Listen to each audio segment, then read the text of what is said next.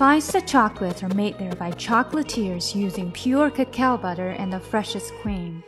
Tourists visiting Brugge will be happy to just uh, gaze at the window displays of the many dainty chocolate shops.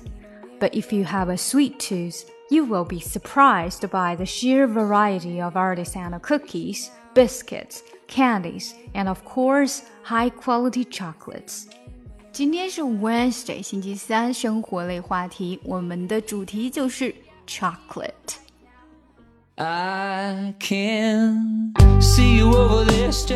更详细的讲解，请点击我的名字查看听力阅读专项提升。关注公众号 ES Post，每天接收跟读推送。Well, probably not my place, but I'm gonna say it anyway. Cause you look like you hadn't felt the fire, had a little fun, hadn't had a smile in a little while.